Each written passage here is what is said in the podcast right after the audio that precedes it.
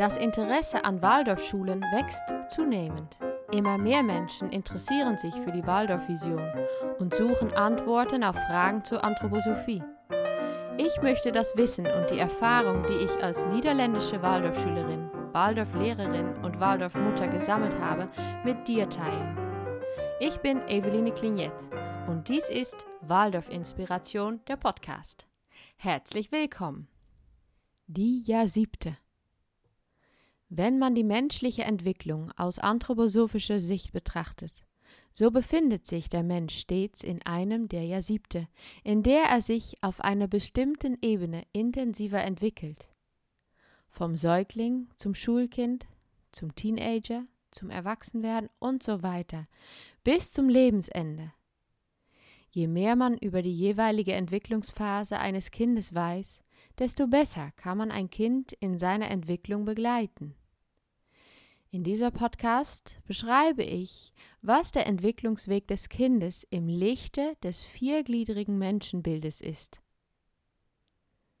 Wenn ein Baby geboren wird, wird der physische Körper geboren, aber dieser Körper ist noch nicht fertig. In den ersten sieben Jahren, vom Säugling bis zum Schulkind, macht der physische Körper eine unglaubliche Entwicklung durch. Alle Energie in diesen ersten Jahren fließt in das körperliche Heranwachsen, die Aufrechterhaltung der Körpertemperatur, die Verdauung fester Nahrung, das Laufen lernen, das Sprechen lernen, die Entwicklung des Nervensystems, das Klettern, Tanzen, Singen und so weiter. Nie im Leben wächst ein Mensch körperlich so sehr wie in dieser Phase. Und das sind alles Prozesse, die der Körper unbewusst oder durch Nachahmung erlernt. Das kleine Kind ist noch eins mit der Welt um sich herum. Äußere Einflüsse haben immer noch einen großen Einfluss auf das sich entwickelnde Kind. Alles, was das Kind über die Sinne wahrnimmt, wird absorbiert. Als Elternteil hast du daher eine wichtige Rolle. Du bist das Vorbild und das kleine Kind ahmt dich nach.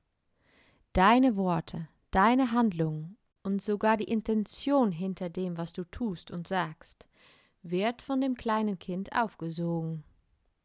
Um ein Kind in dieser Phase bestmöglich zu unterstützen, ist es schön, wenn sich das Kind in einer Welt des Guten geborgen fühlt. In einer liebevollen, positiven, vertrauten Umgebung, die die Eltern oder Betreuer schaffen. Das Ätherleib des Kindes steht noch voll im Dienst des physischen Leibes, und deshalb ist das Kind abhängig von unseren umhüllenden Lebenskräften. Du bietest einen rhythmischen Ablauf des Tages, der Woche und des Jahres. Du sorgst dafür, dass dein Kind genügend Ruhe und Schlaf bekommt. Du pflegst dein Kind, wenn es krank ist. Du sorgst für gesunde Ernährung und Grenzen, für Raum und Zeit, um dein Kind frei spielen zu lassen, damit es sich gesund entwickeln kann. Ab dem Alter von sechs oder sieben Jahren beginnt ein Kind schulreif zu werden. Man sieht es an der Art des Spielens, denn es gibt mehr Abstand zum fantasievollen Spiel. Die Zeichnungen ändern sich, weil sie jetzt eindeutig ein Oben und ein Unten haben.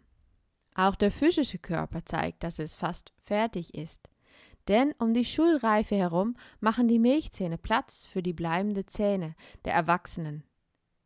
Kinder wollen lernen und sich der Welt auf eine andere, bewusstere Art nähern.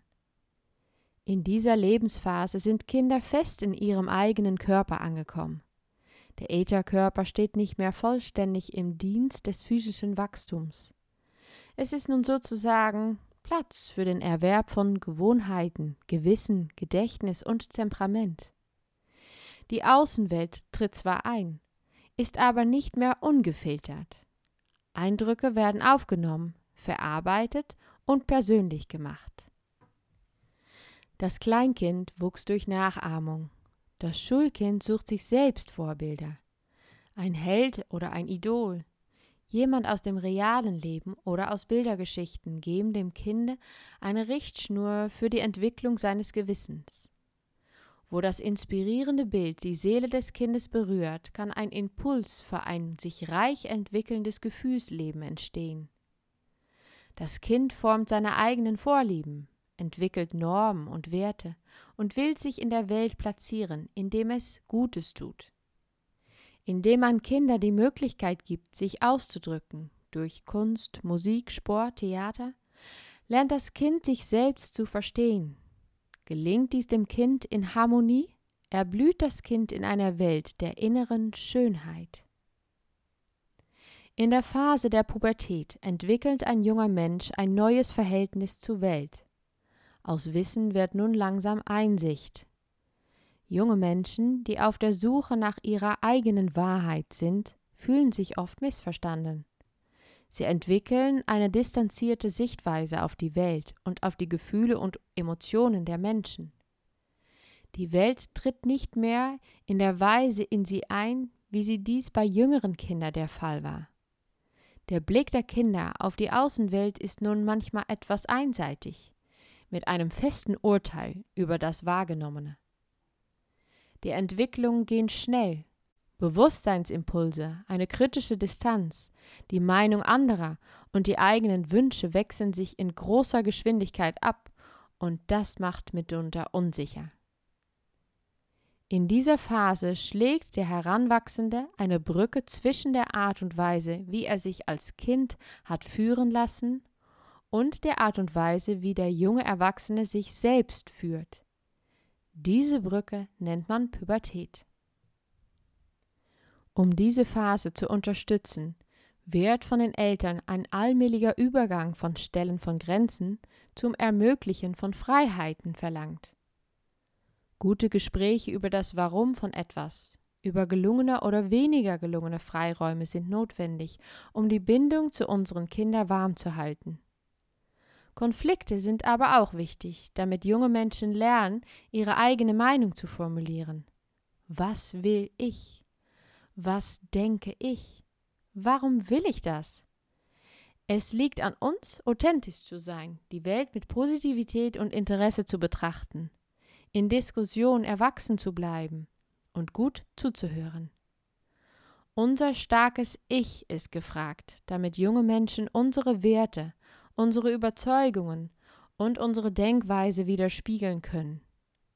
Und häufig ist Humor ein hervorragender Ratgeber in pubertären Hochphasen. Humor lässt uns relativieren und kann eine neue Öffnung schaffen im festgefahrenen Pubertätsdrama. Ab dem 21. Lebensjahr kann man von der Geburt des Ichs sprechen. Bei der Hälfte aller bisherigen Phasen gibt es einen sogenannten Ich-Einschlag. Als Kleinkind mit zwei, drei Jahren lernt das Kind zu sich selbst Ich sagen. Im Alter von neun bis zehn Jahren, oft auch als Rubikon bezeichnet, fühlt sich das Kind nicht mehr als natürlicher Teil seiner Eltern und zieht sich mehr in sich selbst zurück. In der Pubertät wird dem Jugendliche bewusst, dass er ein Individuum in der Welt ist und seine eigene Welt gestalten muss. Ab dem Erwachsenenalter hat der Ich-Organismus das Ruder in der Hand. Das Zusammenspiel von Außen- und Innenwelt ist in Harmonie. Durch das Ich sind die Menschen in der Lage, sich selbst zu reflektieren und frei zu handeln.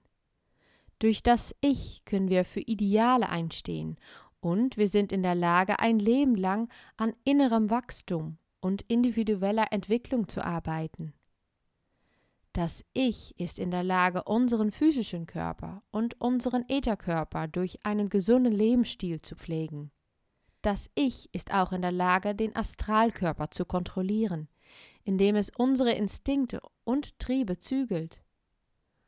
Und diese Pflege und Kontrolle all dessen, was wir sind, wirkt sich auf die weitere Entwicklung des Bewusstseins, des Ichs aus.